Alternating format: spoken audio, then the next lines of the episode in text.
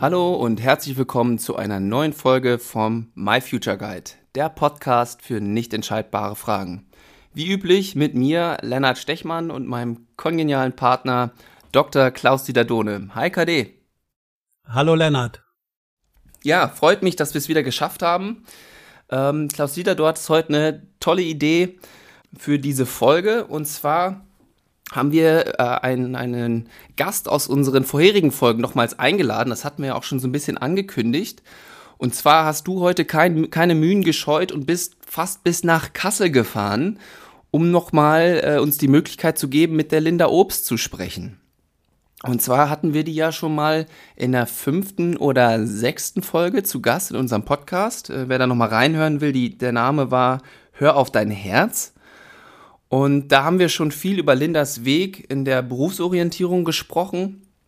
Und äh, sie hat jetzt nochmal unser My Future Guide Tool eingespielt.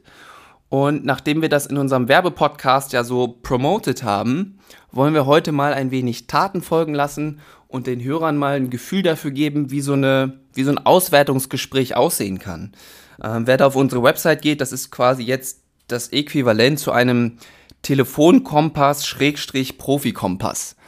Ähm, ja, und von daher ähm, bin ich sehr froh, dass die Linda sich nochmal bereit erklärt hat, denn das ist nicht selbstverständlich. Ähm, und auch vor dem Hintergrund, dass diese Folge mit der Linda ja so gut ankam. Äh, das hatte der Michael Bauer ja in der letzten Folge auch nochmal erwähnt, dass das für ihn so authentisch war und er sich da so reinversetzen konnte. Das hat ihm sehr gut gefallen. Ähm, ja, von daher vielen lieben Dank, Linda, dass du dir heute nochmal die Zeit äh, genommen hast und herzlich willkommen zu einer neuen Folge mit dir. Hi, Linda. Hallo, ich freue mich, dass ich heute wieder da bin. Ja, uns auch, wie gesagt, sehr. Und ähm, ich würde jetzt so langsam den Staffelstab an KD übergeben, weil der ist natürlich unser Experte, was solche Auswertungsgespräche angeht und hat sich da deine Ergebnisse schon angeguckt. Und ähm, ich werde dann einfach wie üblich mit unqualifizierten Kommentaren aus dem Hintergrund glänzen oder versuchen zu glänzen. Und ähm, ja, damit also so wie immer. an Klaus Dieter. ja, okay. Vielen Dank, Lennart. Ja, Linda, auch dir, auch dir vielen Dank, dass du heute da bist.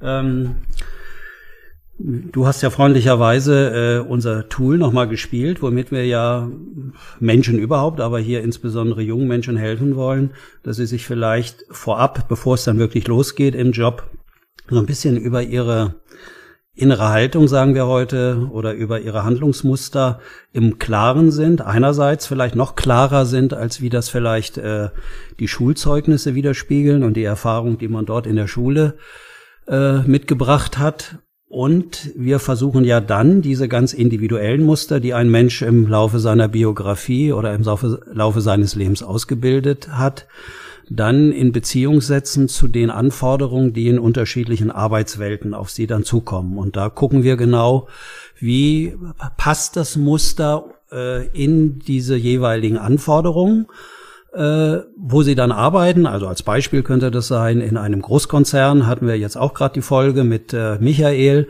oder aber vielleicht in einer kleinen Handwerksfirma oder äh, im äh, als Erzieherin, du hast ja jetzt äh, auch den äh, Wechsel gerade hinter dir oder du fängst gerade an, habe ich jetzt heute Morgen erfahren mit deiner ja mit deiner Erzieherin-Ausbildung und so gucken wir, wie passt das Muster dann zu den jeweiligen Anforderungen in dem jeweiligen Umfeld, wo man dann später arbeitet. Ähm, und wo sind Risiken, aber auch Chancen, dass man mit diesem Muster dann gut erfolgreich dort über, nicht nur überlebt, sondern vielleicht auch seine eigenen Potenziale weiter entfaltet und nicht so sehr mit Schwierigkeiten dort äh, halt konfrontiert ist, weil das Muster vielleicht gerade zu diesem Beruf überhaupt nicht gut passt. Gut, ja, dann fangen wir mal damit an. Also unser Tool besteht ja darin, dass man äh, da unterschiedliche Aufgaben spielen muss, die zwar irgendwie ähnlich sind, so Art Labyrinthaufgaben. Mhm. Und weißt du noch, Linda, als du gesehen hast, was du da machen solltest, was da so eingespielt wurde in deinem Hirn, was ging dir da so durch den Kopf? Hm, was ging mir da durch den Kopf? Ähm, ich war natürlich erstmal ein bisschen nervös. ähm, ja, aber ich habe dann einfach drauf los gespielt. Okay, also du hast einfach drauf losgespielt und hast dann halt geschaut, wie es dann so funktioniert und wie du das hinbekommst. Genau. Okay. Erstmal angefangen Ja. und dann erstmal geguckt. Ja. Ja. Okay, das ist ja prinzipiell erstmal eine sehr gute Haltung. Äh, was ich vielleicht vor- vorab auch nochmal sagen muss, ich habe ja sehr viel Erfahrung und ich habe insbesondere viel Erfahrung mit Menschen, die viel älter sind als Linda und die sich schon seit langen Jahren äh, im, im Arbeits, äh, Arbeitsleben befinden und äh, auch früher in meinen eigenen Studien, als ich noch äh, halt wissenschaftlich unterwegs war, war eine Erfahrung, die ich gemacht habe, wie sehr Menschen äh, in Arbeitssystemen Angst haben, wenn sie das Gefühl haben, sie werden wieder in ihrer Leistungsfähigkeit ähm, kontrolliert und messbar. Und diese Aufgaben lösen scheinbar bei Menschen sowas aus, dass sie messbar sind und dass man genau sehen kann, ob sie auch wieder gut sind oder ob sie schlecht sind. War sowas auch bei dir da? Ähm, ja, schon. Aber du hast dann einfach aktiv angefangen und hast halt gesagt, egal wie das ist, ich fange einfach an und arbeite die Aufgaben ab. Ja, genau. Weil sonst mache ich mir wieder so einen innerlichen Stress. Okay. Auf jeden Fall hast du ja angefangen, nicht nur zu arbeiten, sondern du hast das ja auch, hast ja hier unheimlich äh, losgelegt. Du hast also von diesen 89 Aufgaben ja 64 Aufgaben angespielt. Das ist ja extrem viel. Also das schafft so gut wie gar keiner. Und hast davon auch noch 29 Aufgaben richtig gemacht. So. Und damit bist du jetzt, wenn wir mal nur auf der Leistungsebene schauen, im Vergleich mit anderen, ganz weit vorne. Ne? Also ich glaube, ich habe damals als Vergleich äh, irgendwie knapp 30 beantwortet, wenn überhaupt. Das liegt vielleicht daran, Lennart, weil du vielleicht ein bisschen mehr Angst hast, Fehler zu machen. Ja, das, genau, das könnte, das könnte sein, ja. Ja, und du dann eher in so eine vorsichtige Haltung kommst. Und das ist ja so ein wesentliches Unterscheidungskriterium, was man jetzt im ersten Schritt mal angucken kann. Hat jemand im Laufe seines Lebens eher eine Haltung ausgebildet, die darauf ausgerichtet ist, also eher Fehler vermeiden zu arbeiten bei den Dingen, die man macht? Oder ist er auch mutig und geht risikoreiche Wege, schafft vielleicht viel, experimentiert und erlaubt sich dann aber hin und wieder mal einen Fehler. Und Mhm. natürlich, wenn man jetzt nur auf das qualitative Ergebnis bei Linda guckt, dann hat sie da natürlich einen minimalen Einbruch, ist aber sonst in den anderen, anderen Parametern wie die reine Menge, Arbeitsgeschwindigkeit, aber eben, dass sie sich auch mehr Fehler erlaubt und wir sind ja mit unserer Firma auch jetzt so unterwegs in Unternehmen, die agil werden wollen und da müssen die gerade lernen, weil die jahrelang gelernt haben, in jedem Fall Fehler vermeiden zu arbeiten. Dann kommen sie aber nicht schnell in die Handlung, müssen sie jetzt lernen, Fehler zu machen, schnell in die Handlung zu kommen, um dann überhaupt erstmal ein erstes Ergebnis, auch wenn das noch nicht so richtig gut ist, herstellen zu können. Und da wäre Linda zumindest ganz weit vorne mit ihrer, mit ihrer Auswertung. Und das könnte darauf hinweisen, dass Linda eher in Arbeitskontexten sich wohlfühlen würde, wo es genau darum geht, schnell in die Handlung zu kommen, schnell in die Umsetzung und nicht so lange da erst nachgrübeln muss und Pläne äh, aufbauen muss, dass in jedem Fall hinterher ein gutes und richtiges Ergebnis rauskommt. So da, wo man auch spontan handeln und agieren kann. Wäre das so aus Ja. deiner Sicht? Das wäre schon so. Genau so. Genau. Triffst den Nagel auf den Punkt.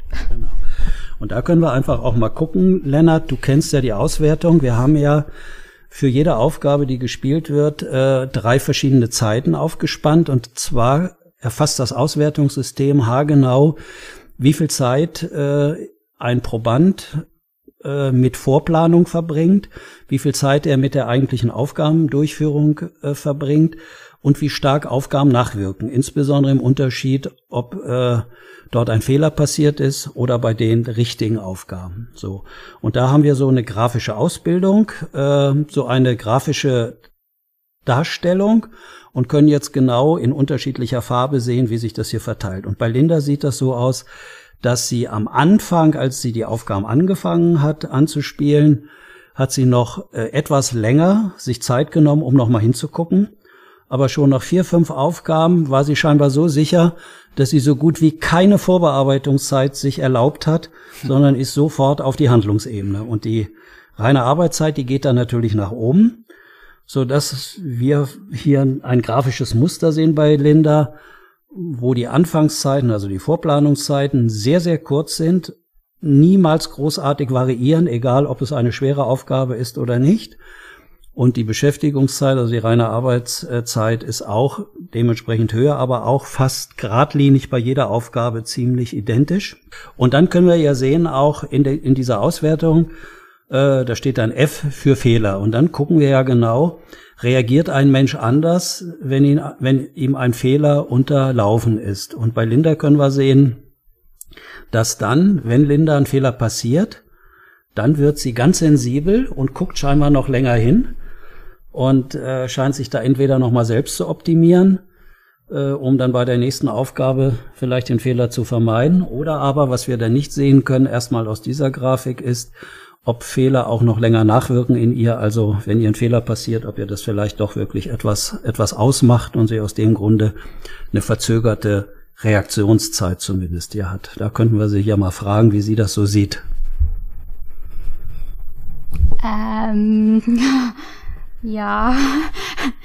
Also ich ärgere mich dann natürlich richtig über den Fehler. Aber bei der nächsten Aufgabe versuche ich es dann wieder besser zu machen. Also da versuche ich natürlich den Fehler dann wieder zu vermeiden. Ähm, aber das ist ehrlich gesagt dann bei mir abgeschlossen. Wenn der Fehler passiert ist, dann ist er passiert und ich denke da nicht mehr so viel drüber nach. Sondern versuche dann die Aufgabe dann richtig zu machen, die gerade dran kommt. Mhm.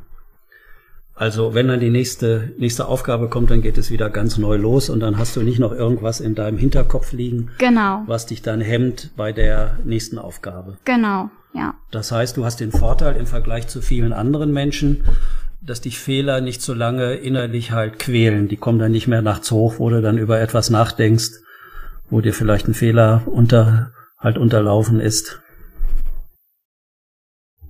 Naja, nicht immer. Manchmal schon. Okay. Manchmal schon. In manchen Lebenssituationen dann doch. Okay, gut. Das wäre ja auch eher normal, dass das vielleicht Schwere des Fehlers abhängig, ja. die er halt für dich hat. Ja, ja genau. genau. Und wie wichtig ja. das Ganze vielleicht auch ist, ne?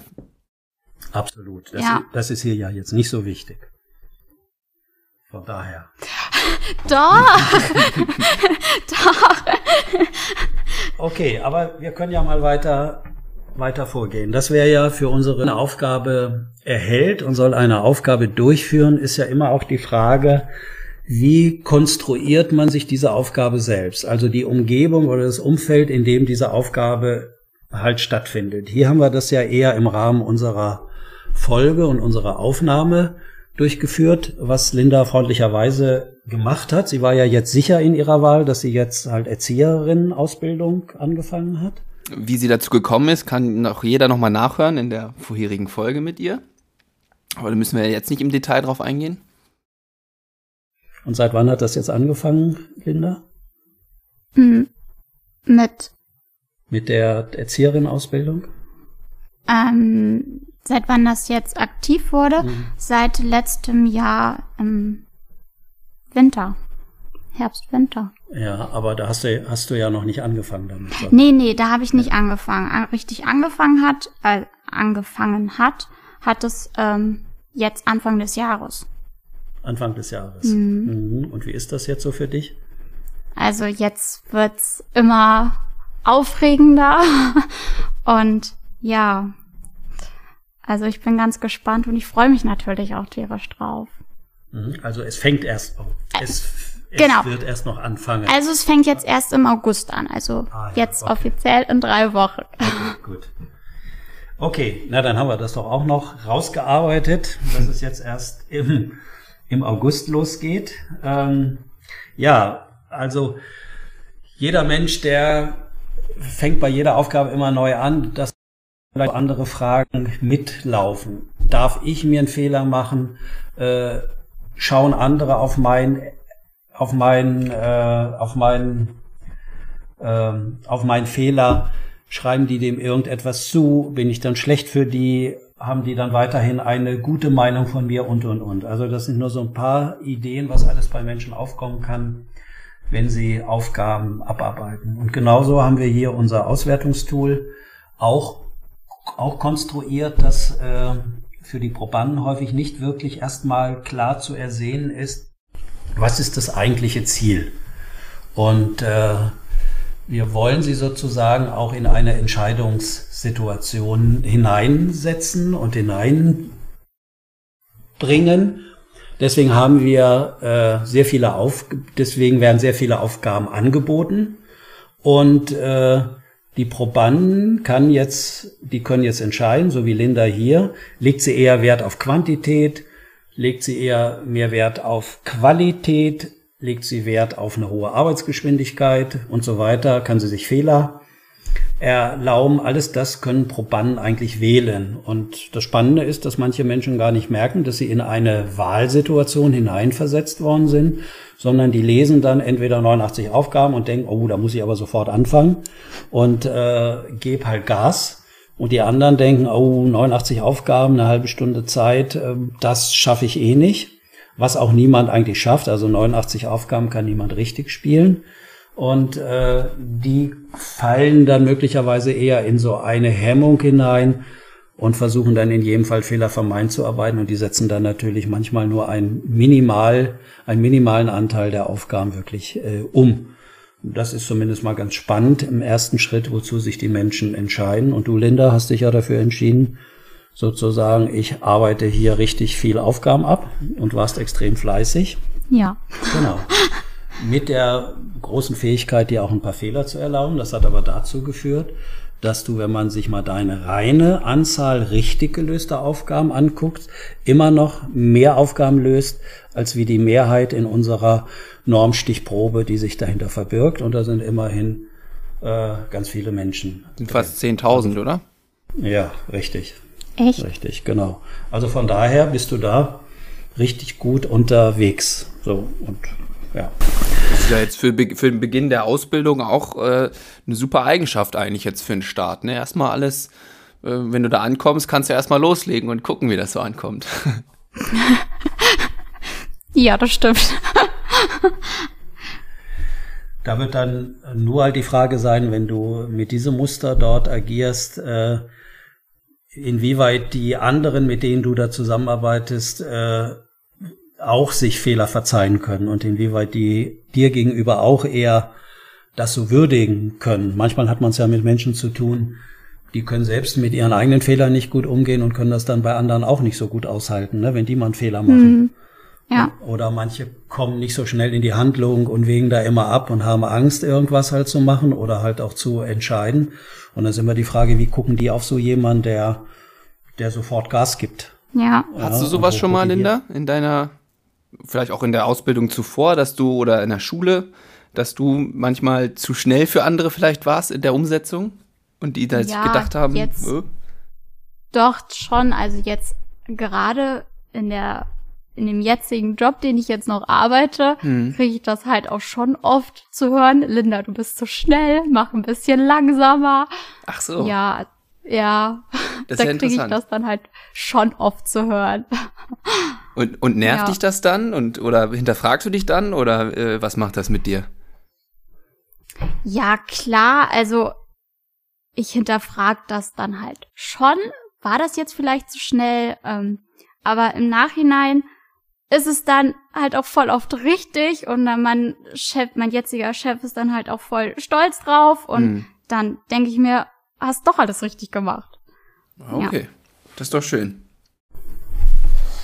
Okay, und wenn wir jetzt nochmal äh, in unsere Auswertung hineinschauen, insbesondere was Linda halt gerade äh, mitgeteilt hat, dann sehen wir, du bist ja auch mittlerweile Experte, was unsere äh, Exekutivfunktion angeht, wie wir das ja fachlich nennen, die im Frontalhirn liegen, die wir hier als exekutive Metakompetenzen ausweisen in unserem äh, Verfahren, äh, in unserer Auswertung. Und das sind ja sogenannte wissensunabhängige Fähigkeiten. Das heißt, die, die sind von, erform, mit, von erworbenen Wissen, wie beispielsweise zwei plus zwei ist vier unabhängig. Die liegen sozusagen nochmal eine Ebene höher im Hirn. Und als Bild könnte man vielleicht sagen, die, die sind irgendwie so wie so eine Art Handwerksmeisterin, Handwerksmeister, die darüber entscheiden, welche Methode oder welches Werkzeug nehmen wir jetzt bei welcher Aufgabe. Und die erfordern ja viel Energie. Und äh, viele Menschen haben dann vielleicht, insbesondere wenn sie mal Angst haben und unsicher sind, nicht so viel von dieser Energie zur Verfügung, dass sie jetzt das richtige Werkzeug raussuchen können, sondern die greifen dann bevorzugt zu einem Werkzeug. Beispielsweise das berühmte Beispiel mit dem Hammer. Ne? Und ähm, jetzt gucken wir mal in diese Auswertung hinein, was die Linda dort erzielt hat. Und das beginnt dann da mit der Aktivierung. Und da können wir sehen, dass Linda im Rahmen der Aktivierung, also diese, äh, dass sie alles, was sie hier macht und auch sonst mit einer hohen Aktivierung angeht. Das heißt, wenn man Linda arbeiten sehen würde, also wenn man ihr hier zugeschaut hätte bei diesen Aufgaben, dann könnte man einfach sehen, wie aktiv sie arbeitet. Ja, genau. Mhm. Und deswegen ist Linda auch eigentlich ganz gut einschätz einschätzbar für die anderen, die sie sehen weil die sehen zumindest, oh, die gibt halt Gas, die ist hier engagiert, die ist dabei und von daher, äh, da kommen wir dann später noch zu, hat das halt gewisse Vorteile. Der, wir sagen ja immer, alles hat Vor- und alles hat Nein. Nachteile. Also ja. alles hat im Leben auch äh, irgendwelche negativen Auswirkungen. Gerade unsere Stärken haben dann in gewissen Situationen auch irgendwelche Nachteile für uns. Ja. Fallen dir denn selbst halt Situationen auch ein, wo du vielleicht mal zu aktiviert warst? Nein. Weil wir haben bei den Auswertungen, insbesondere bei unseren Leistungssportlern, die das auch durchgeführt haben, haben wir gesehen, die eher zu dieser hohen Aktivierung neigen, dass die dann manchmal in Leistungssituationen oder Wettkampfsituationen sozusagen überaktivieren und dann nicht mehr so einen guten inneren Fokus auf, auf ihre Ziele haben, dass sie äh, äh, allzu schnell werden und so weiter und äh, so ein bisschen die Aufmerksamkeit dann nicht mehr so gut äh, fokussieren können und sie dann irgendwelche Fehler machen. Dass sie dann hinterher sagen, Mensch, da bin ich irgendwie wieder zu schnell geworden, da habe ich irgendwas nicht gesehen, da habe ich was übersehen und dadurch sind mir dann Fehler passiert oder dadurch habe ich nicht, äh, nicht äh, adäquat schießen können und so weiter. Okay, aber wenn dir das noch nicht passiert ist, dann ist das ja wunderbar. Gut, also das wäre eventuell eine Gefahr, dass man dann in gewissen Situationen diese Fähigkeit einsetzt, wo sie nicht äh, gebraucht wird, wo man eher vielleicht ein bisschen mehr Ruhe gebraucht hätte, um sich ein bisschen mehr Vorplanung erlaubt hätte. Gut, dann kommen wir mal weiter zur Flexibilität. Ach so, und was in jedem Fall noch anfällt, äh, auffällt, bei der Aktivierung ist, das, was ich vorhin schon sagte, mit den Aufgaben, dass Linda im Vergleich zu anderen so schnell anfängt wie kaum jemand, der die Aufgaben durchführt. Das heißt, sie lässt sich so gut wie gar keine Zeit, die Aufgabe erstmal auf sich, auf sich wirken zu lassen oder sich vielleicht sogar eine Zeichnung zu machen, wie komme ich gut aus dem Labyrinth raus. Und wenn ihr Linda jetzt sehen würdet, die hält sich gerade die Augen zu, aber das ist ja überhaupt nicht schlimm sondern das ist ja eine wunderbare Fähigkeit. Und wir müssen eigentlich immer nur gucken, wird diese Fähigkeit von der Aufgabe sozusagen auch gebraucht oder dort in meinem Umfeld, wo ich da unterwegs bin. Und dann wäre es natürlich vorteilhaft, wenn man seine Vorgehensweise auch variieren kann, wenn man also wechseln kann und wenn man sich sehr flexibel anders einstellen kann. Ja, dann kommen wir einfach mal zur Flexibilität. Ja, wie würdest du dich denn so einschätzen, Linda, was so die Variabilität und die Umstellung von deinen einmal eingesch eingeschlagenen Handlungsmustern angeht? Geht so. Es geht so. Es geht so. Das heißt, es geht so, wenn ich es positiv formuliere, hast du auch die Fähigkeit, möglichst lange an einem einmal eingeschlagenen Muster festzuhalten. Ja. Genau, ja. Das würde hier die Auswertung zeigen. Du kannst ja damit äh, halt reinschauen. Ja. Genau. Und äh, das könnte also etwas sein, wo du dich vielleicht noch ein bisschen, ja, wo du dich weiterentwickeln äh, könntest. Ja, das ja, definitiv. Hm. Fällt dir dazu auch was ein aus deinem Alltag, wo du das vielleicht von anderen nochmal hörst oder wo dir halt selbst eine Situation einfällt, wo du vielleicht erst nochmal hättest halt schauen können oder dann vielleicht was anderes machen können, als wie du sonst üblicherweise machst in deinem Muster? Ich beiß mich dann halt immer so fest und am Ende bereue ich dann, dass ich es dann vielleicht nicht doch anders gemacht habe. Naja. Ah, Und was wäre dann hilfreich? Wie was müsstest du tun, damit du äh, vielleicht dich nicht erst fest beißt, sozusagen? Auch auf andere mal hören, mhm. ähm, auch auf andere vertrauen. Also ich bin dann immer so, ich beiß mich dann innerlich immer auf mich sozusagen, also sozusagen fest. Linda, das, was du jetzt machst, ist richtig, aber ja, am Ende denke ich mir, hätte ich dann einfach mal auf die anderen gehört und mal was anderes ausprobiert. Nun ist es eventuell in diesem Fall vorteilhaft, mal auf die anderen zu hören, aber das muss es ja nicht immer sein. Ne? Wer immer nur auf die anderen hört, der ist ja auch von anderen halt abhängig. Also von daher ist es ja auch gut, seinen eigenen Weg zu finden. Ja. Weil wenn wir weiter unten nochmal schauen, dann äh, was die Orientierung nach innen und nach außen angeht, äh, scheinst du ja sowieso zumindest eine Anlage zu haben, dich eher stärker auch an äußeren Faktoren oder an äußeren Menschen halt mal zu orientieren. Und das hatten wir ja auch in der ersten Folge, als deine Oma ja für bei der ersten Wahl, ne? Ja. Besonders halt wichtig war für dich, ne? Mhm. Und du Entscheidungen da ja gefällt hast, sozusagen, äh, auch ein bisschen in Loyalität zu deiner Familie, ne? Mhm. Halt, wo du herkommst. Ja. Und das hast du dann ja auch erstmal ähm, umgesetzt. Ja. Ja, warst du ja auch relativ Was? lange dann da. In die erste Ausbildung drei Jahre und dann hast du wie lange da gearbeitet? Also jetzt sind es siebeneinhalb Jahre mit Ausbildung mhm. zusammen. Ja. Ja, das spricht ja wieder dafür, dass du dich dann, dann da auch dann festhältst und äh, dran, daran festhältst und durchbeißt so ein bisschen. Ja. Kommt halt auch immer, also ich habe mich halt auch wohl gefühlt mhm. da und ja. okay. Aber halt, das heißt ja, wenn du sagst, du hast dich wohlgefühlt, sind die da ganz gut mit dir umgegangen? Waren die Beziehungen so für dich in Ordnung, dass du dich wohlgefühlt hast? Wie würdest du das mit deinen Worten nochmal formulieren? Was war da gut, dass du dich wohlgefühlt hast? Also so von den Kollegen her, von den Chefs her, das hat halt alles super harmoniert. Ähm, es hat mir auch Spaß gemacht im einen Sinne, aber in dem anderen war ich dann halt auch wieder unglücklich, weil es halt nicht das war, was ich wirklich machen wollte. Aber so von den Personen her war es total familiär sozusagen. Erinnerst du dich noch, als du dich damals vorgestellt hast, als du da das erste Mal äh, mit den Menschen dort gesprochen hast, hast du das da schon gespürt oder irgendwie halt, äh, halt gemerkt, dass man sich da wohlfühlen kann, dass die scheinbar so eine besondere Art haben, auch äh, Menschen einzuladen, dass die sich dort wohlfühlen? Ja, das hat man schon gemerkt.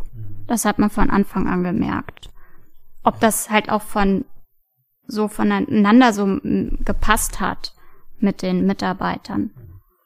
Und war das dann mehr so Gespür und äh, oder hat sich das dann irgendwie anders halt auch an irgendwelchen Dingen noch festgemacht? Nee, das war eher mein Gespür. Okay. Würdest du sagen, dass du generell ein ganz gutes Gespür für sowas hast? Ja, das schon. Ja.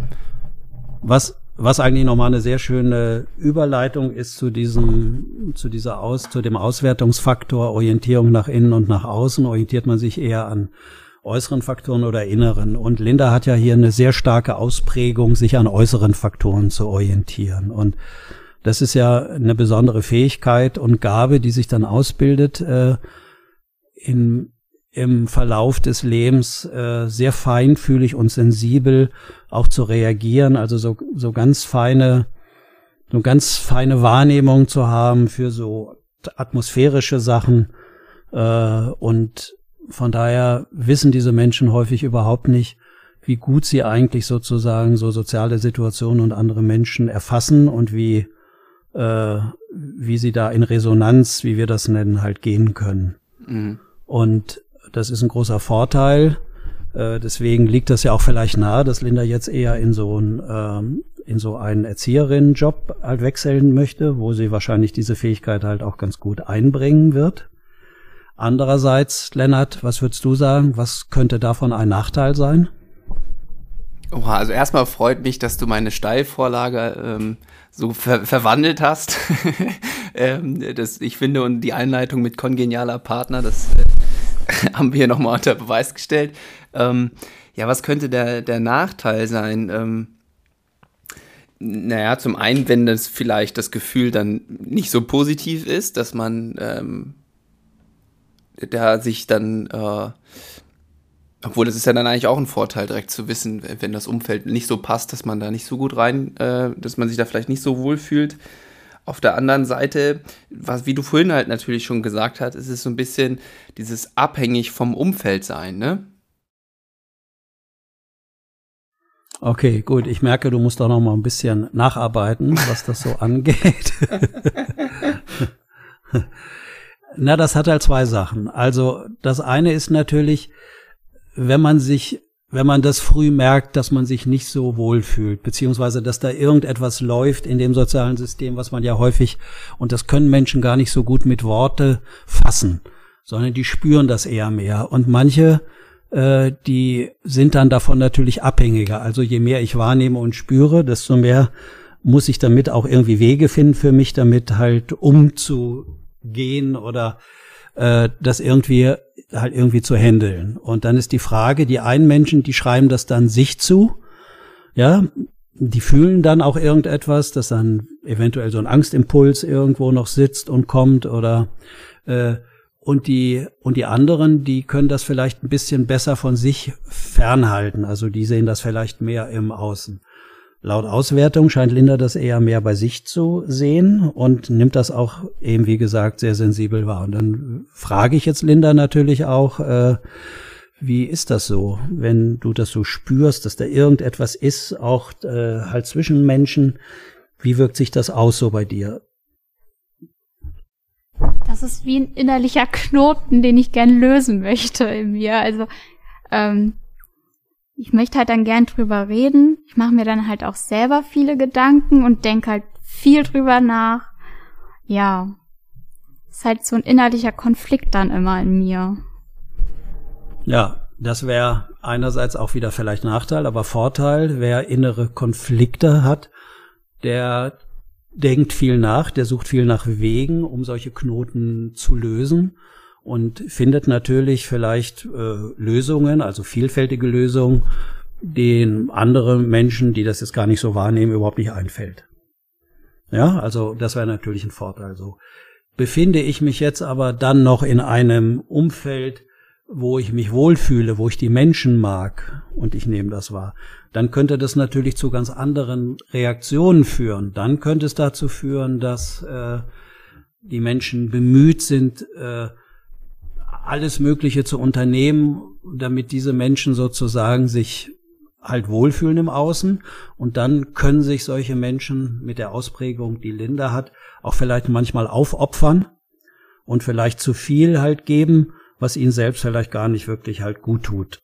Und da können wir sich auch noch mal fragen, ob sie aus ihrem Leben solche Situationen auch kennt. Ja. Ja. Ja. ja. Hast du ein Beispiel? Kannst auch kurz überlegen, muss nicht direkt losschießen. Kann, nimm dir ruhig ein bisschen Zeit.